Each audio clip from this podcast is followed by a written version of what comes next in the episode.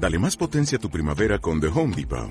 Obtén una potencia similar a la de la gasolina para podar, recortar y soplar con el sistema OnePlus de 18 voltios de Ryobi desde solo 89 dólares. Potencia para podar un tercio de un acre con una carga. Potencia para recortar el césped que dura hasta dos horas. Y fuerza de soplado de 110 millas por hora. Todo con una batería intercambiable. Llévate el sistema inalámbrico OnePlus de 18 voltios de Ryobi. Solo en The Home Depot. Haces más. Logras más.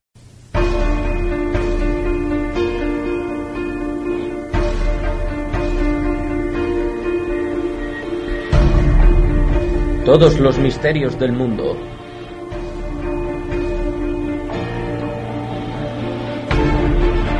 Las teorías más sorprendentes, los lugares más enigmáticos del planeta y los artefactos ocultos que cambiaron la historia.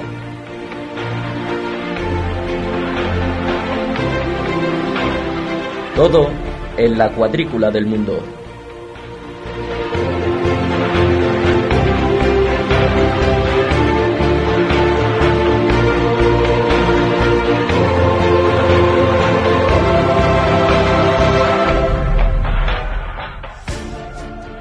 Bienvenidos de nuevo al séptimo programa de la Cuadrícula del Mundo. El programa de hoy hablaré de los secretos de la NASA, que no conocen la mayoría de las personas, pero en este programa de hoy vamos a descubrir cuáles son los orígenes de la NASA y todos los secretos que ocultan las agencias de inteligencia y las agencias espaciales sobre el universo. Os invito como siempre en todos mis programas a viajar por todo el mundo intentando desvelar los misterios más impresionantes del planeta y los artefactos más misteriosos que se han encontrado a lo largo de la historia, para dar respuesta a los misterios, a los orígenes y a los enigmas de la NASA.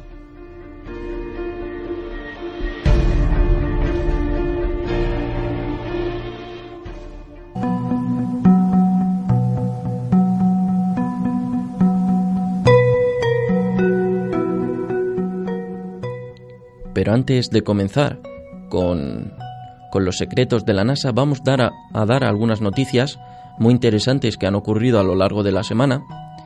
Y es que se han descubierto tres planetas rocosos en la zona habitable de una estrella.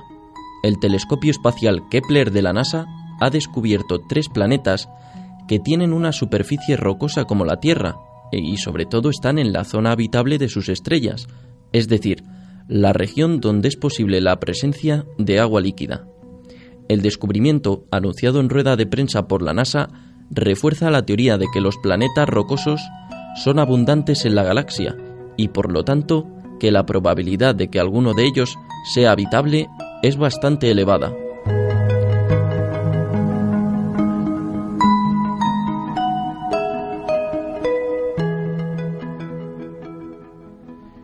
Otra noticia es que se buscan voluntarios para colonizar Marte. La compañía holandesa Mars One sigue adelante con su proyecto de, de poblar el planeta rojo a partir del 2023.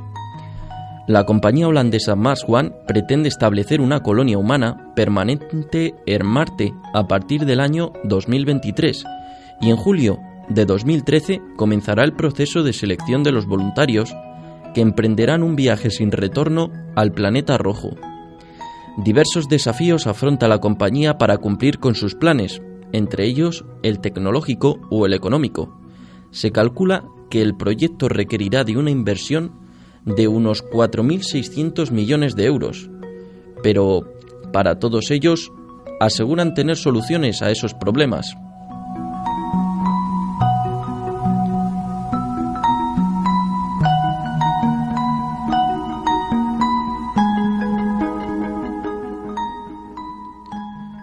En la URSS sabían cómo llamar a los ovnis eh, hace unos, unas décadas, y es que en la Unión Soviética se tomaban los ovnis muy en serio.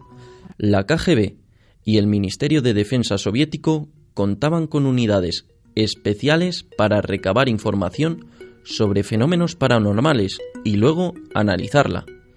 Expertos militares incluso aprendieron cómo llamar a los ovnis y establecer contacto con ellos.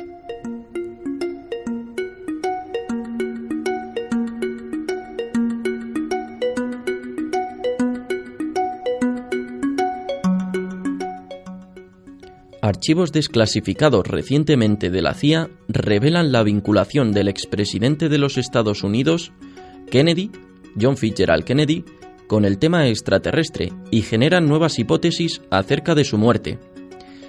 Quizá por la mente de algunos surja la idea de que lo que voy a contar, eh, o quizá penséis que la cuestión ovni es un pasatiempo de lunáticos crédulos, pero lo cierto es que se han desclasificado recientemente unos documentos que vinculan claramente la enorme importancia que el propio Kennedy, del que hablaremos en el programa de hoy, en Los Secretos de la NASA, daba a este tema sobre los alienígenas, que incluso quería preparar un plan de cooperación espacial en cuestiones de defensa con la Unión Soviética, país que por entonces era su enemigo. Y bueno, la evidencia de vida extraterrestre estará en un documental, un film documental sobre ovnis que será estrenado en la televisión estadounidense el 22 de abril, asegura que brindará evidencia sobre la existencia de extraterrestres y la prueba de que el gobierno de Estados Unidos estuvo escondiendo pruebas sobre la vida en otros planetas. De esto vamos a hablar, vamos a intentar un poco mm, hablar de estos secretos, ¿no? que esconde el gobierno de los Estados Unidos y, la NASA.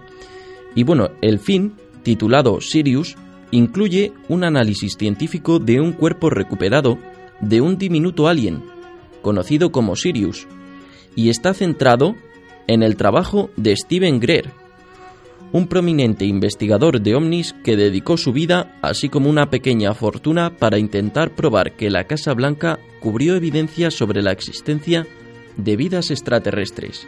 Pero ahora damos paso a los misterios y los secretos de la NASA.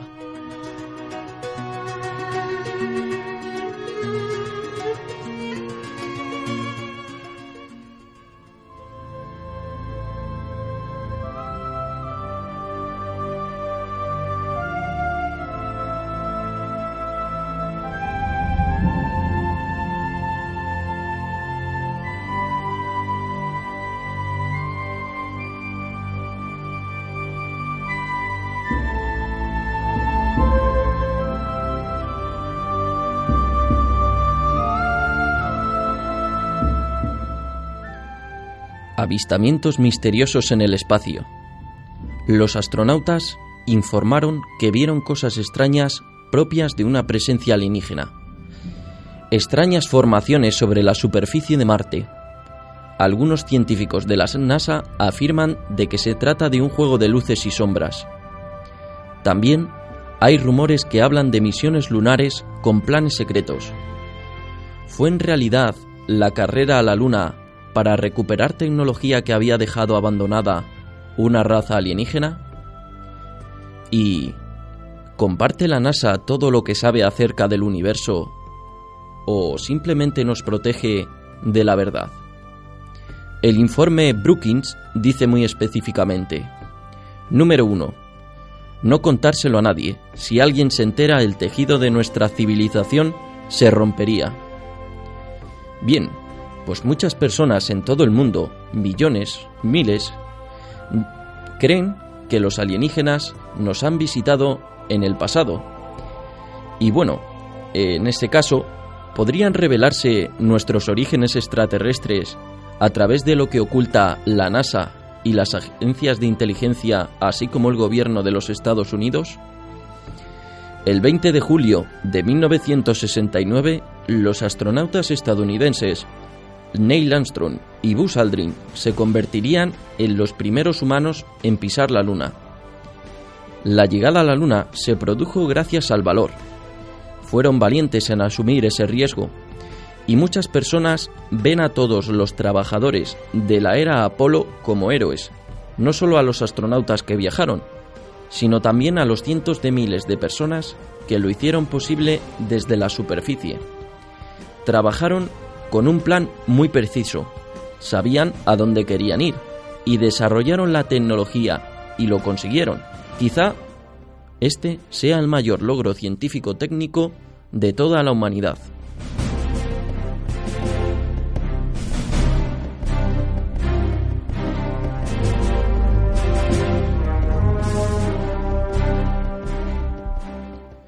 Durante más de dos horas y media, Armstrong y Aldrin caminaron sobre la superficie de la Luna.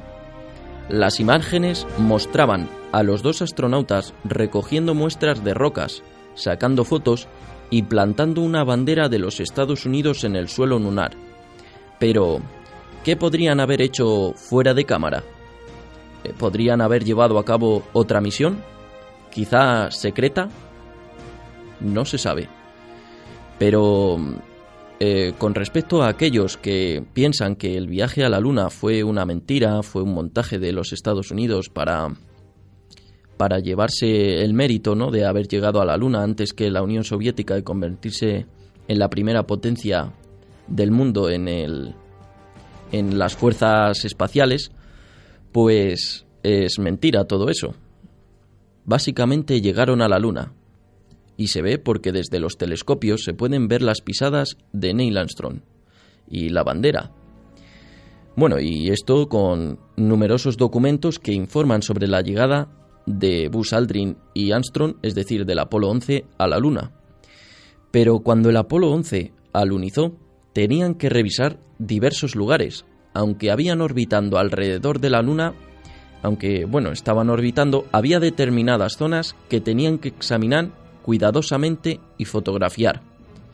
Habría que preguntarse si la NASA había escogido determinadas zonas de la Luna y el origen de esa elección era la existencia de estructuras artificiales en el satélite, es decir, en la Luna, que ya conocían con anterioridad.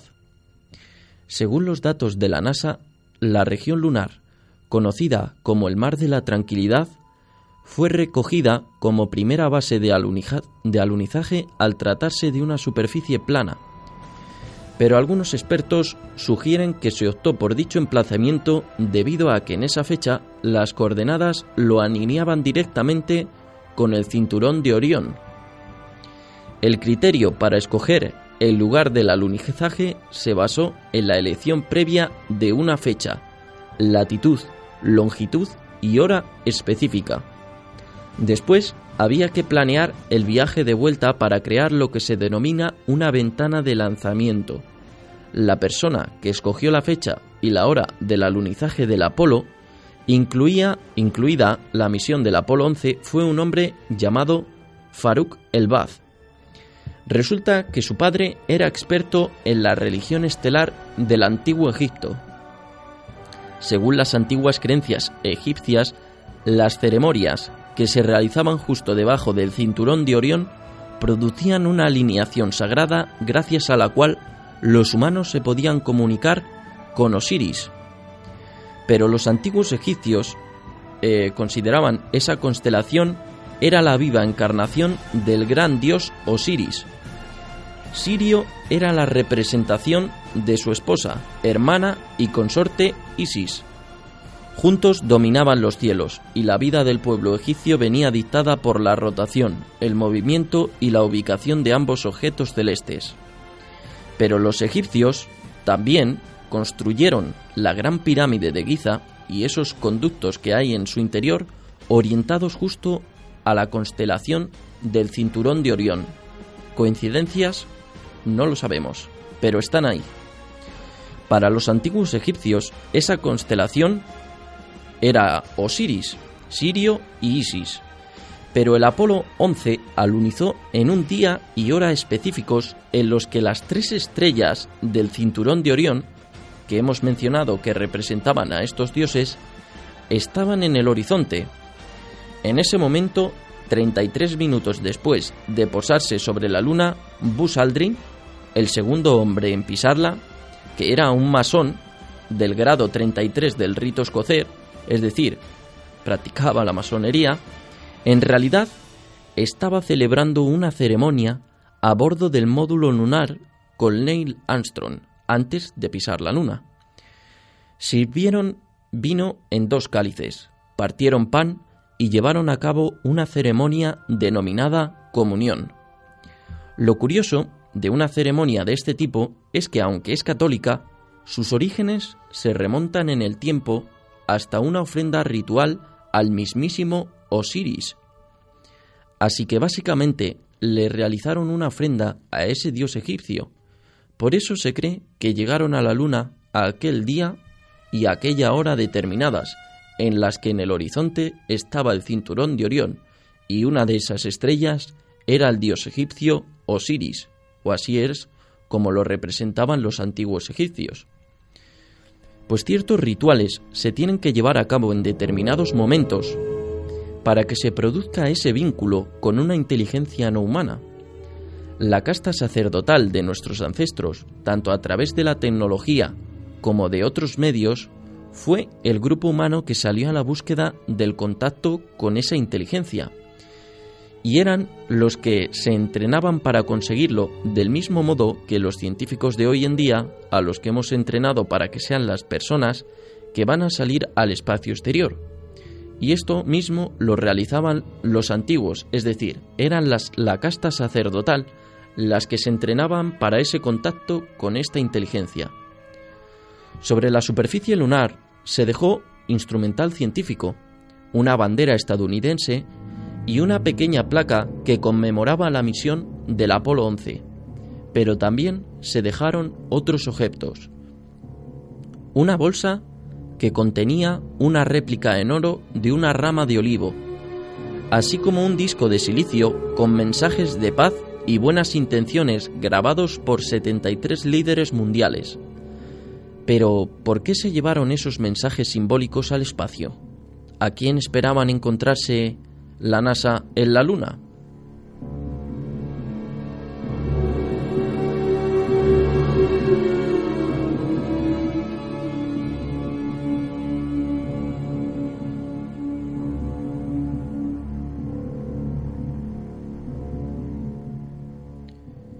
Cuando hablamos de las misiones lunares del Apolo, nos encontramos con algunas teorías que sugieren que podrían existir grandes ciudades en la cara oculta de la Luna, ciudades de que la NASA tenía constancia y por las que se había programado las misiones del Apolo y de las que se habían obtenido restos arqueológicos que se habrían traído a la Tierra después de ese alunizaje. Pero podría ser que no hubiésemos solo ido a buscar rocas lunares como muestras, sino hubiésemos ido a buscar tecnología alienígena? Si los extraterrestres estuvieron en este planeta, en la Tierra, de lo que mucha gente está convencida y está segura, también encontraríamos pruebas en la Luna, porque es un lugar de parada obligada. Si vienes con una nave nodriza y paras a repostar, cualquiera que sea el carburante, tanto si son rocas como uranio o cualquier cosa que se encuentre en la superficie lunar, tendría sentido de que se encontraran indicios, es decir, indicios tecnológicos de que hubiera habido alguien allí o que hubiesen pasado por la Luna. Durante los últimos años, los responsables del programa espacial de la NASA han admitido haber traspapelado las grabaciones originales de algunos alunizajes, incluso haber perdido rocas recogidas en la superficie lunar. Podrían tratarse en realidad de pruebas de un posible contacto alienígena, tal y como consideran los partidarios de los, alienígenas, y algunos aseguran que las fotos que han tomado la NASA tanto de la Luna como de Marte indican que, que saben más de lo que nos dicen a la sociedad. Y tendríamos que hacernos a la idea de que nos han contado la mentira colectiva de mayor envergadura de nuestra vida. Nos, han ocultado grupos no humanos que básicamente tienen un impacto sobre la vida en la Tierra, y se encontrarán pruebas en la cara oculta de la Luna, y sin duda también en Marte. Cuando vemos fotos de Marte tomadas por una sonda no tripulada, siempre aparece algo extraño que no parece propio u originario del lugar, sino más bien una estructura. El propio Carl Sagan hablaba de las pirámides del Elíseo, unas enormes pirámides tetraédricas en la superficie de Marte. Bien, pues tenemos algunas fotografías eh, que se pueden encontrar en Internet, bastante extrañas, eh, de la superficie de la cara oculta de la Luna y de la superficie de Marte y en ellas se ve lo que parecen ser objetos artificiales como edificios antiguos. En Marte, una fotografía de la Mariner revelaba una cara sobre la superficie del planeta, y en fotografías posteriores la cara había desaparecido, y a su alrededor había algo parecido a una puerta. Algunos científicos de la NASA aseguran de que se trata de un juego de luces y sombras. Otros, también de la NASA, científicos, aseguran que en Marte sí que existen pirámides. En este momento eh, se han visto tantas imágenes tanto de la Luna como de Marte que básicamente no se sabe cuál es la verdad y es la duda lo que permite que muchas personas sigan esto con gran curiosidad, investiguen y encuentren y sigan encontrando más pruebas que indiquen que las pirámides de Marte existen y que estas caras en la superficie de la Tierra también. Hay gente también que cree que después del incidente del caso Roswell, que ya comentamos aquí en programas anteriores y de los que hablamos de él, en el que los militares de los Estados Unidos en la ciudad de Roswell eh, intentaron ocultar eh, una nave que se había estrellado. Y bueno, eh, em, en, unas, en unos días apareció, aparecieron los medios, los militares, ¿no? en las noticias y decían que habían encontrado una nave espacial con, con varios cuerpos de extraterrestres, pero posteriormente, al cabo de, de, unos días después, estos mismos militares los desmintieron y confirmaron que era una sonda espacial, o digo, una sonda mm, una sonda, básicamente y bueno, posteriormente eh, esto llegó a oídos de todo el mundo y se considera que es el primer caso de fenómenos alienígenas encontrados y que a partir de este momento el gobierno de los Estados Unidos ocultó. Pero mm, el gobierno de los Estados Unidos entabló comunicación en este momento con seres extraterrestres. Otros creen que no se contactó con ellos hasta la misión del Apolo. Y otros creen que no se ha producido ningún contacto directo con ninguna especie extraterrestre. En mi opinión personal, creo que la NASA sí llegó a tener un canal directo con los extraterrestres y vamos a averiguar las pruebas en lo que queda de programa. Pero si la NASA ha tenido pruebas físicas de vida extraterrestre, tal y como aseguran los defensores de los alienígenas, ¿qué están ocultando? ¿Podrían haber encontrado la NASA pruebas de la existencia de vida extraterrestres en la Luna? ¿Y podrían haber más pruebas de presencia alienígena, tal y como presenciaron los astronautas del, del transbordador espacial y de la Estación Espacial Internacional?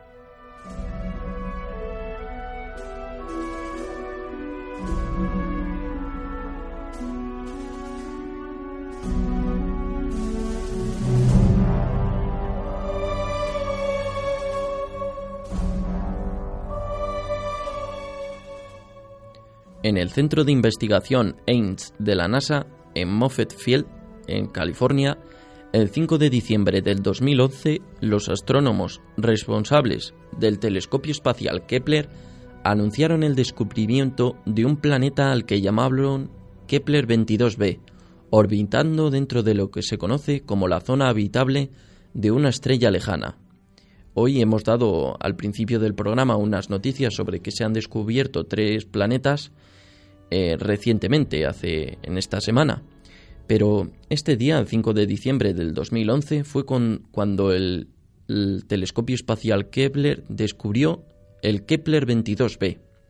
El descubrimiento fue un fascinante indicio de que con el Kepler se puede encontrar otros planetas análogos a la Tierra, como los que han sucedido en esta semana. El Kepler 22b está a unos 600 años luz de la Tierra es decir, queda muy lejos, pero sí que se encuentra en una órbita que le proporciona durante el día temperaturas comparables a la de algunas zonas del planeta. Nos encontramos un planeta que podría tener océanos líquidos, quizá una atmósfera densa e incluso vida. no lo podemos ver desde aquí, pero pero los indicios apuntan a eso, a que podría haber vida. Lo que se quería conseguir en primer lugar es comprender cómo funcionan otros sistemas planetarios, pero también sería bueno encontrar otros planetas como la Tierra, planetas en la zona habitable de estrellas como el Sol. Pero ¿sería posible que los científicos de la NASA han estado buscando una vida de la que ya conocen su existencia? Hay quien cree que viajes espaciales anteriores hubieran desvelado pruebas de una presencia extraterrestre.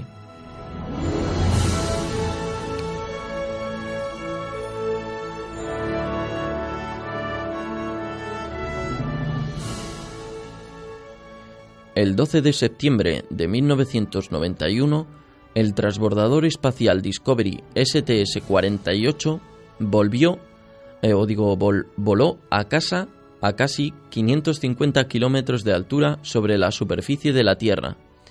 Su tripulación, con el capitán John Crichton al mando, llevó a cabo varias misiones, incluyendo el lanzamiento del Happer Atmosphere Search satélite.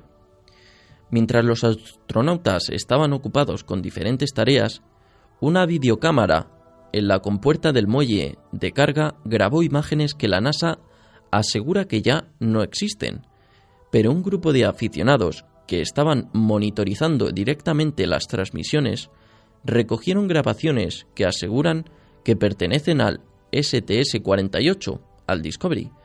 En el vídeo se ve lo que parece ser una serie de objetos brillantes no identificados y luces centelleantes que cambian de dirección y aceleran a gran velocidad. Al parecer, el transbordador espacial estaba rodeado de algunos ovnis, un platillo volante o una especie de nave. Se desplegó una especie de escudo durante unos instantes alrededor del transbordador y después el ovni y todo lo demás desapareció. Uno de los astronautas afirmó sin tapujos a través de un canal abierto estas palabras. ¡Eh! Nos están siguiendo.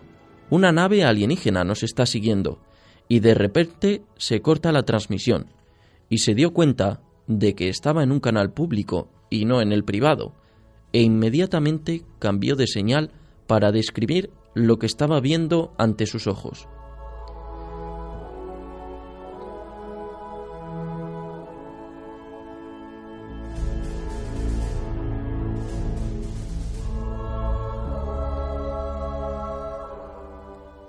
Todos contaron cosas, pero nadie aportó ninguna prueba.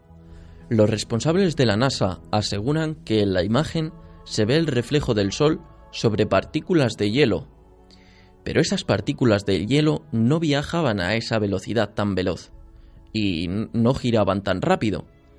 Pero ¿sería posible que las transmisiones del vídeo del transbordador espacial capturaran más de lo que los responsables de la NASA quieren admitir? De vez en cuando los astronautas que han viajado en un transbordador espacial afirman haber visto y vivido cosas inexplicables en el espacio y que podría deberse a una presencia alienígena. Desde que la humanidad salió al espacio exterior, ha habido informes en la que astronautas afirman haber visto algo mientras se encontraban a bordo de una nave espacial. Y hay que tener en cuenta que son astronautas los que lo aseguran, y no gente perturbada o fascinada o por el fenómeno ovni, sino que son gente entrenada para viajar al espacio, mentalmente estables. Pero en 1996, unas imágenes grabadas del transbordador espacial Columbia STS-80 revelan un gran número de objetos moviéndose a gran velocidad en el exterior del aparato. Estos objetos no identificados aparecen como rayas brillantes. Analizando su velocidad y su dirección, algunos expertos han descartado la posibilidad de que se trate de basura espacial o meteoros o incluso trozos de hielo espacial. Hay vídeos del transbordador espacial de dos misiones en concreto, la STS-48, que hemos hablado anteriormente, y la STS-80. En, el, en en ellos aparecen vehículos propulsados operando en la órbita baja terrestre y desafiando todas las leyes de la física y comportándose tal y como se esperaría de un ovni o una nave espacial extraterrestre que han visto las personas que estaban en la superficie terrestre. Es decir, la gente cuando ve un ovni ve un objeto metálico en el cielo. Posteriormente, cambia de dirección y gira bruscamente en una dirección de 90 grados y eso desafía todas las leyes de la física. Pero los astronautas estadounidenses no son los únicos viajeros espaciales que atestiguan haber tenido encuentros con extraterrestres. En 1985, los cosmonautas soviéticos a bordo del Salyut 7 aseguraron haber visto seres galácticos orbitando alrededor de la Tierra. Seis cosmonautas aseguraron haber visto a través de la ventana de la estación espacial lo que describieron como ángeles alados rodeando la nave. Se trataban de seres luminosos con apariencia humana, pero también con unas desconcertantes alas, y estaban allí, en el espacio. Así que deberíamos plantearnos, ¿eran esos ángeles algún tipo de extraterrestres enfundados en trajes espaciales? ¿O estaban rodeados de algún tipo de campo de energía? Y estos estaban investigando, es decir, los astronautas, eh, digo, los, los, estos ángeles alados o, o extraterrestres estaban investigando la estación espacial soviética, pero, pero de repente desaparecieron.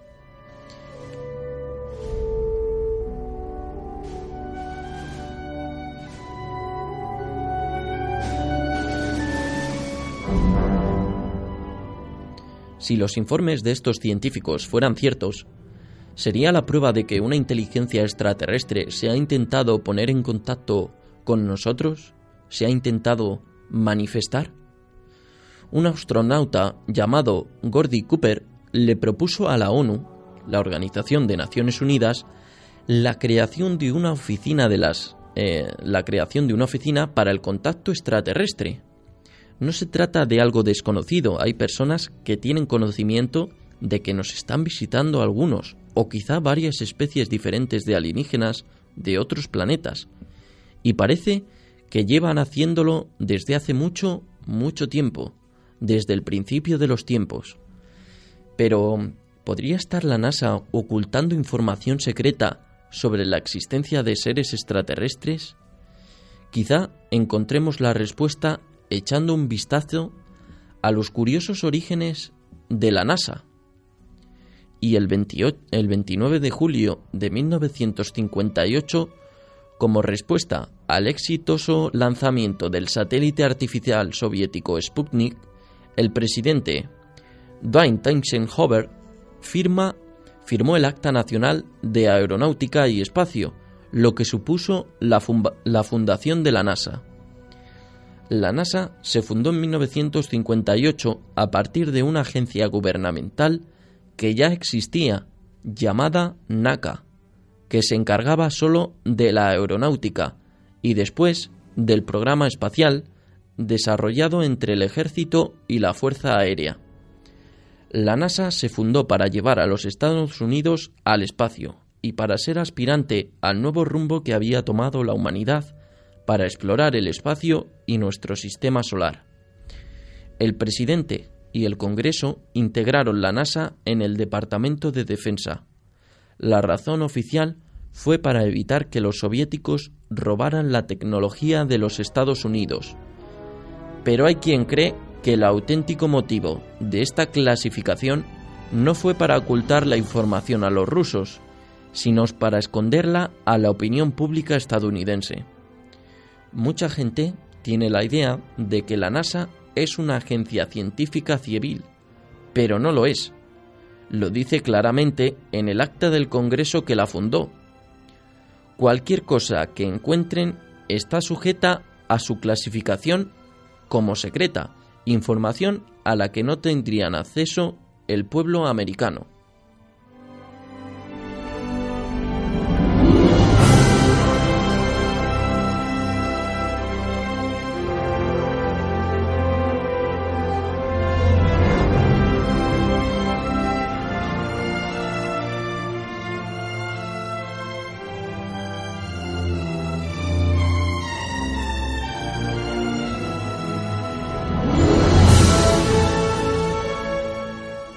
El informe Brookings, que fue encargado por la NASA inmediatamente después a su creación, que tenía como misión decidir hacer la NASA en caso de que entablaran un tipo de contacto extraterrestre, o qué hacer en caso de descubrir restos en la Luna o en Marte, o de entrar en contacto directo con una inteligencia superior.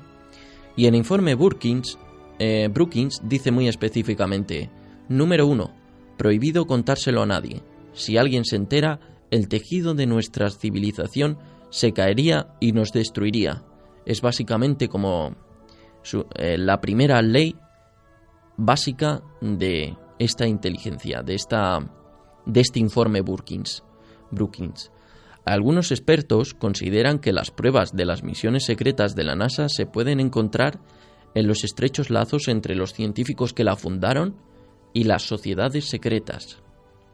Las sociedades secretas contaban, eh, contaban como piedra angular la creencia que descendían directamente de los grandes dioses del antiguo Egipto, Isis, Osiris y Horus, es decir, las tres estrellas de la constelación de Orión o del cinturón de Orión, que hemos hablado al principio del programa, que justo el día y la hora exacta estaba este cinturón de Orión en el horizonte de la luna. Pero eh, los consideraban el origen legítimo de su linaje a estos tres dioses egipcios, pero también que esos dioses venían del espacio y en lo más alto estaban los masones. Estaba James Webb, director de la NASA, un hombre llamado también Kenneth Kleineck, que era el jefe del programa Mercurio y también del programa Apolo y del programa Géminis y, era masón del grado 33 del rito escocer como, como Buzz Aldrin.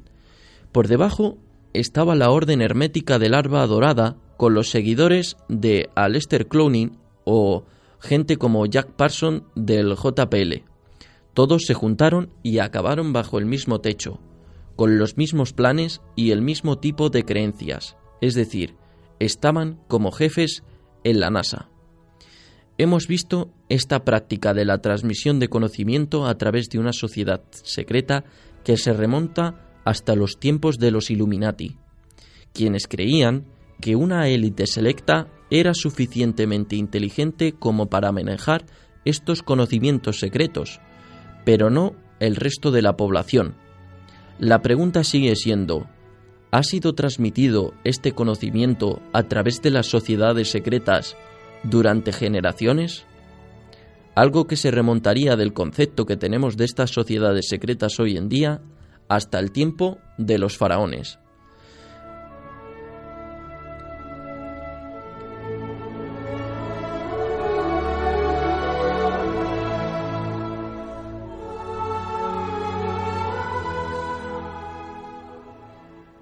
Al igual que los antiguos egipcios, ¿podrían los padres de la NASA haber compartido la creencia de que los humanos descendemos de los extraterrestres?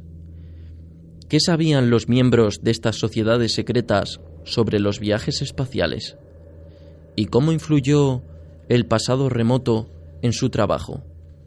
Y aquellos que sospechan que los responsables de la NASA tenían unos planes secretos destaca el uso reiterado del número 33, una cifra, una cifra simbólica y de suma importancia para las sociedades secretas. Si nos fijamos en la primera pista de aterrizaje de Cabo Cañaveral, en la que aterrizan las aeronaves y en la que regresaría el transbordador espacial, resulta que es el número 33. Si nos fijamos en la plataforma de lanzamiento de White Sands en Nuevo México, la única que hay es la plataforma número 33.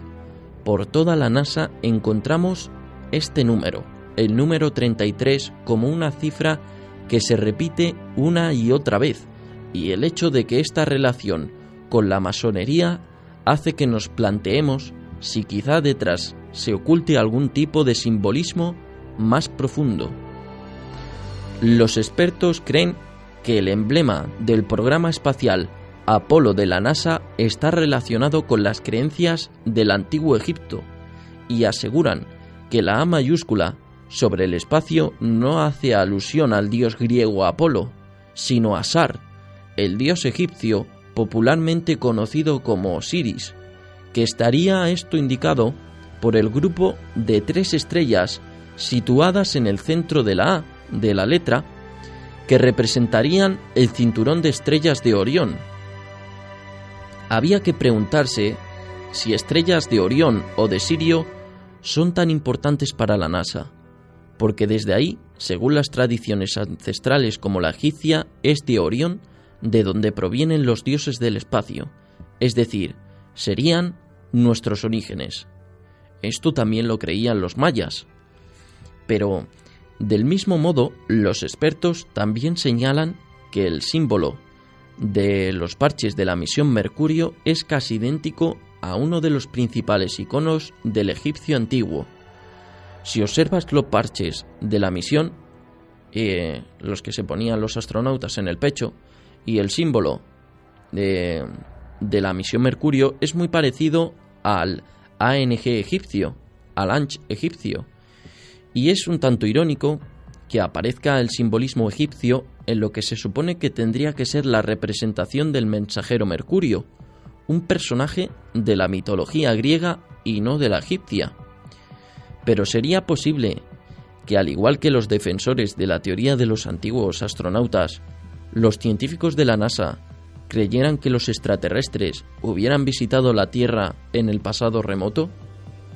Quizá se encuentren más pruebas en los inventos del cerebro que había detrás del programa espacial de la NASA, el exoficial de la NASA y del nazismo, Vernon von Braun, donde habré en el programa número 6 de la cuadrícula del mundo eh, de, la Segunda Guerra Mundial, de la Segunda Guerra Mundial. Vernon von Braun es sin duda el artífice de todos los proyectos del programa espacial de la NASA.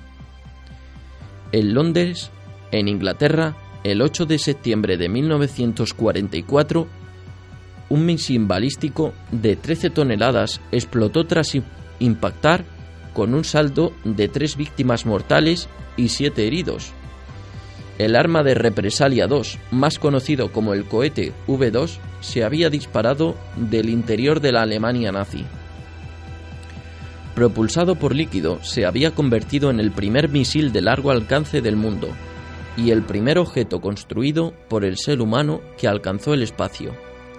Este increíble hallazgo tecnológico había sido creación de un hombre que se, había, que se acabaría convirtiendo en la cara más popular de la NASA, un genio de 32 años llamado Vernon Braun. Todo el mundo coincidía en señalar al, al doctor von Braun como el mejor científico de Alemania y encontró la manera de enviar un cohete a 6.000 kilómetros por hora. Propuso una cámara de combustión que se refrigeraba con el propio carburante líquido, Luego rediseñó el depósito y le puso un sistema de guía. Era experto en todos los aspectos relacionados con el desarrollo de cohetes y es algo bastante inusual. A Vernon von Braun se le despertó la pasión por los cohetes a una edad muy temprana. Cuando era pequeño había leído novelas de ciencia ficción de H. G. Wells y Julio Verne. A mí estos autores personalmente me gustan mucho. H. G. Wells sobre todo por La Guerra de los Mundos y, La Máquina de Tiempo, y Julio Verne por Viaje de la Tierra a la Luna y Viaje al Centro de la Tierra son las novelas que más me gustan a mí. Y, bueno, se interesó por los relatos también mitológicos del dios nórdico Cir, un dios del cielo que gobernaba Marte y que trajo a los humanos conocimiento y tecnología. Vernon von Braun, desde su infancia, estaba absolutamente eh, convencido de que teníamos que salir al espacio exterior.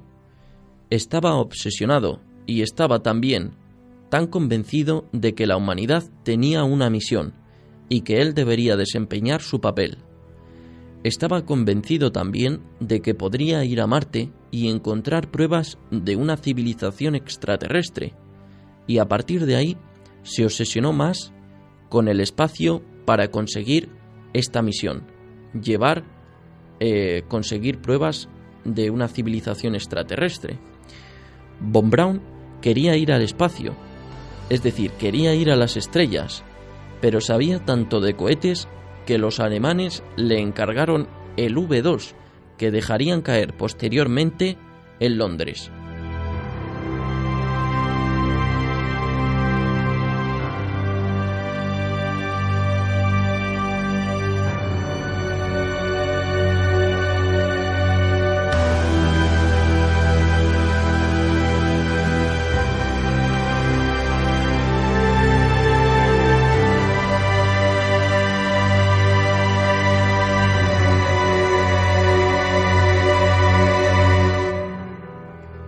Durante la Segunda Guerra Mundial, Werner von Braun trabajó como director técnico en el Centro de Investigación de Peenemünde, en el que construyó cohetes, no para viajar al espacio, sino como arma de guerra.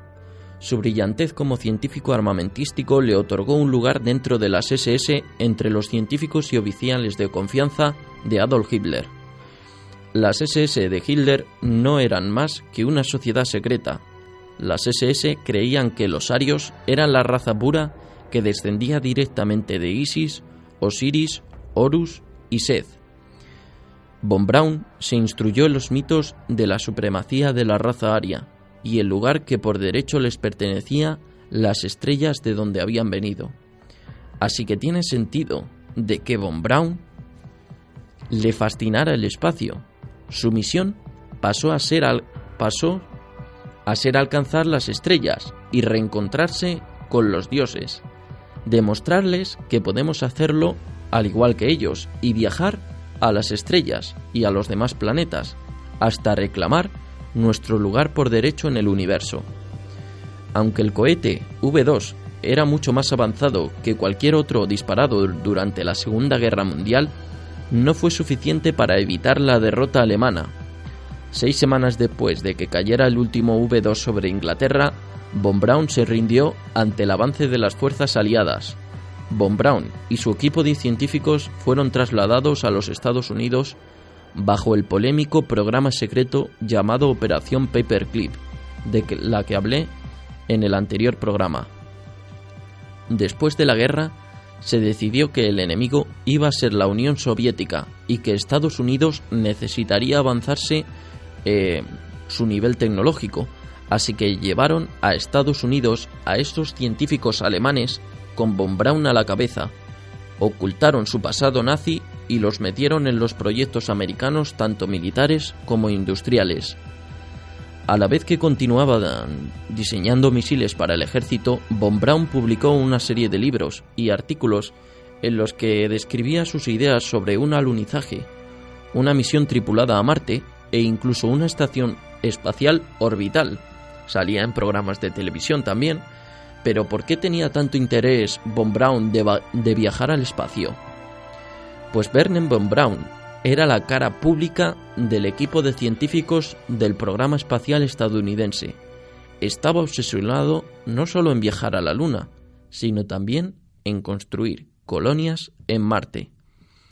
La idea no era en construir un cohete que se elevara 300 kilómetros, sino uno que pudiera recorrer los 400.000 kilómetros que nos separan de la Luna. Von Braun comenzó a trabajar en Júpiter C, que era una misión mejorada del V2, que resulta increíble que pasara mm, de un V2 a un Saturno F1, que aún hoy, 47 años después, sigue siendo el cohete más seguro y mejor construido que jamás se ha ideado a pesar de lo, de lo que de que lo concibieran eh, von Braun hace 47 años. El 5 de mayo de 1961, menos de tres años después de entrar en la NASA, von Braun observó cómo uno de sus cohetes Saturno V transportó a Alan Shepard al espacio. Veinte días después, el 25 de mayo de 1961, el presidente John Fitzgerald Kennedy anunció su objetivo de mandar al ser humano a la Luna. Sin embargo, después de pronunciar el discurso para, para viajar a la Luna, según el Memorándum de Acción de Seguridad, nacional, el eh, número 271, John Fitzgerald Kennedy propuso unificar el programa espacial de la NASA con el de la Unión Soviética. Pero, ¿por qué cuando los Estados Unidos parecían haber tomado la delantera en la carrera espacial, ofrecería apoyo de compartir la tecnología con su máximo rival?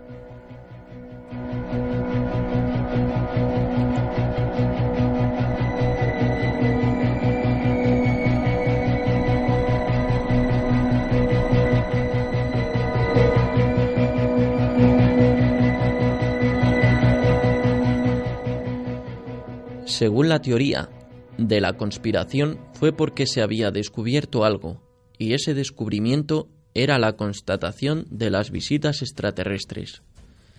La carrera a la Luna mm, fue una competencia entre dos países o para ver cuál de los dos recuperaba la tecnología que había dejado abandonada una raza alienígena. Ahí dejó la pregunta. Eh, según los medios públicos, era una competencia entre dos países para demostrar su potencial y cuál se convertía en la nación más poderosa del mundo, sobre todo también con esta tecnología espacial. Pero mm, en, en el interior de, las, eh, de los programas espaciales se cree que fue para recuperar una tecnología abandonada en la Luna. Pero sería posible que los cohetes de Von Braun hubieran llamado la atención de seres de otros mundos, tal y como sugieren los defensores de los antiguos astronautas? ¿Qué esperaban encontrar los científicos de la NASA en la Luna? ¿Y podrían haber estado buscando también vida alienígena en Marte? En el Centro Espacial Kennedy en Cabo Cañaveral, en el estado de Florida, el 26 de noviembre del 2011, hace más o menos bueno, es recientemente, los científicos del Laboratorio de Propulsión a Chorro de la NASA lanzaron su decimonovena misión no tripulada a Marte y se esperaba que la Mars Science Laboratory entrase en la atmósfera marciana en agosto de 2012. Y así sucedió. El astromóvil, por control remoto llamado Curiosity, investiga las características del planeta rojo para ver si ha habido vida microbiana en el pasado y también si la hay en el presente.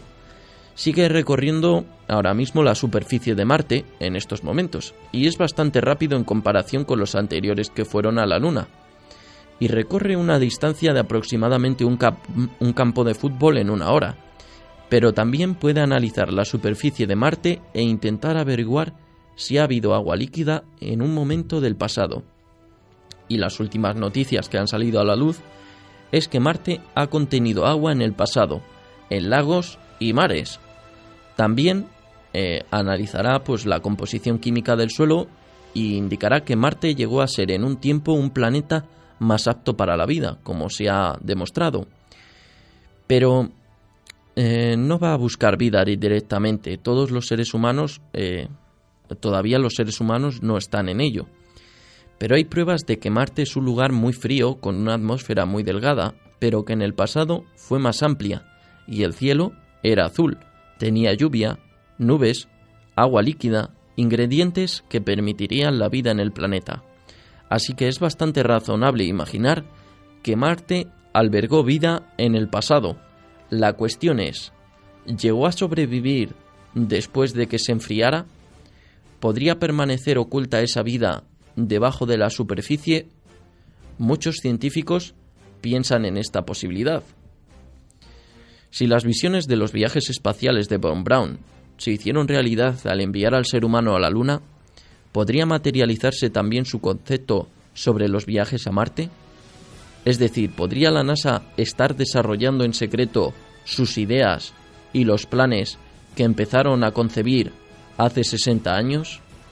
¿Y es posible de que la NASA no nos dé toda la información que el Curiosity esté recogiendo actualmente en Marte?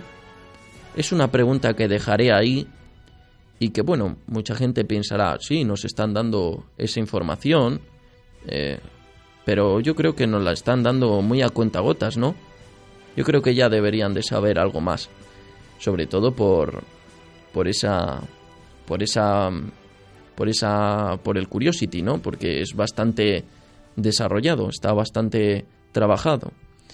Y si uno observa las investigaciones en el campo de la dinámica y una aproximación muy inusual a la física durante los años 50 e incluso a principios de los 60, queda bastante claro que estábamos encaminados al descubrimiento de unos sistemas de propulsión increíblemente innovadores que nos permitirían crear platillos volantes con los que viajar fácilmente y en muy poco tiempo de la Tierra a la Luna o de la Tierra a Marte.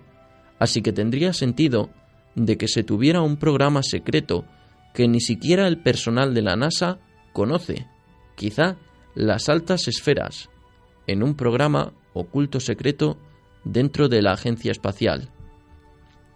Pero a corto plazo, la NASA y otras agencias espaciales ya hablan de salir del sistema solar.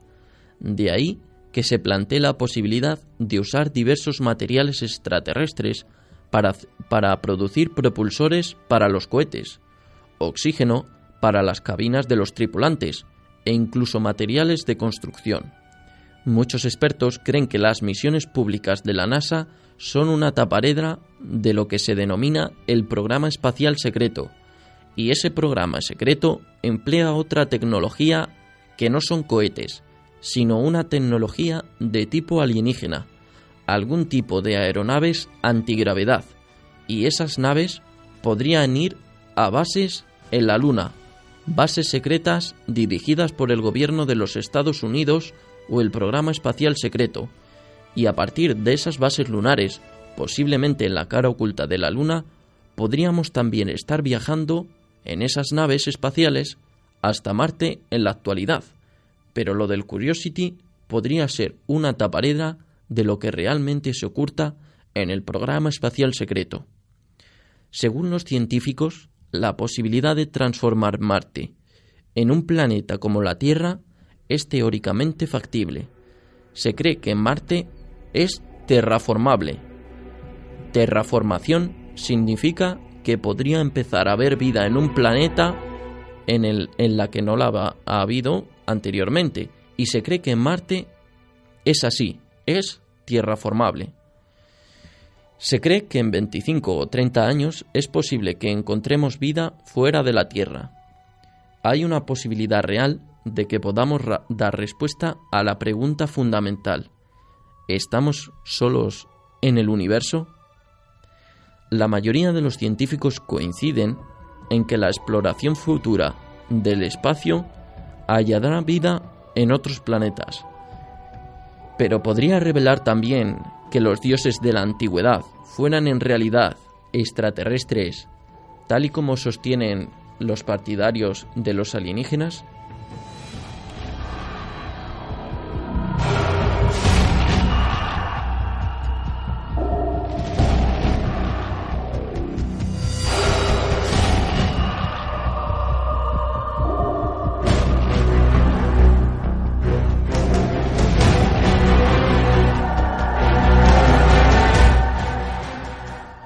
La principal misión de la NASA al principio era ir a la Luna, recoger las pruebas que mostraran la existencia en el pasado de una civilización avanzada en el sistema solar y traerlas a la Tierra. En otras palabras, demostrar el hecho de que descendemos de esos dioses, Isis, Osiris, Horus y Set, los dioses del antiguo Egipto. Una vez cumplido ese objetivo, la misión de la NASA parece ser ir revelando muy lentamente esa información. La NASA se plantea la cuestión del origen de la especie humana. ¿De dónde venimos? ¿Por qué estamos aquí? ¿A dónde vamos? Y se basan en el espacio. Y según la teoría de los antiguos eh, astronautas, nuestros orígenes no están aquí, sino en es decir, en la Tierra, sino en las estrellas. El espacio es nuestra última frontera, y de esto hablé en el programa del Big Bang del cerebro, eh, el programa número 4 de la cuadrícula del mundo, donde hablé de estas cuestiones sobre de las cuestiones del origen de la especie humana.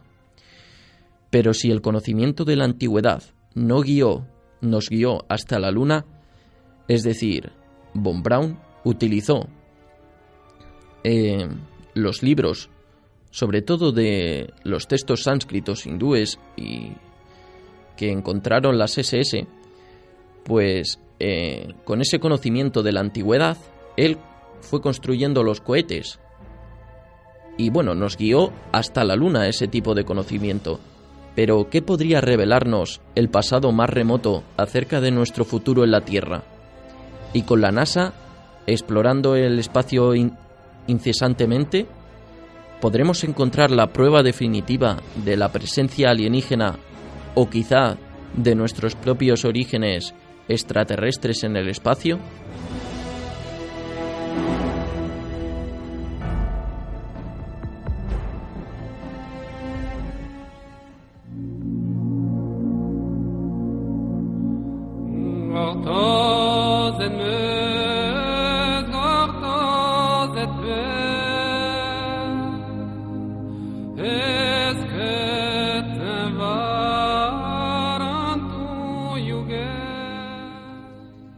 Bueno, pues este ha sido el programa número 7 en el que hemos descubierto cómo la NASA se originó y los posibles secretos que guardan las agencias de inteligencia e incluso el programa espacial secreto de la NASA. Es posible que sepamos menos de lo que está sucediendo a nuestro alrededor. Pero como siempre, muchas gracias a todos los oyentes por escucharme y recuerden, eh, que nos podéis seguir en Twitter arroba PSS Radio y en Facebook en punto suspensivo radio. Os estaré esperando la próxima, el próximo programa aquí y le doy las gracias a mi técnico Javier Alonso eh, por, por hacer posible este programa. Y bueno, os espero en el próximo programa que va a ser bastante interesante. No voy a desvelar nada, pero es bastante especial para mí. Así que os espero el próximo programa en la cuadrícula del mundo. Feliz semana.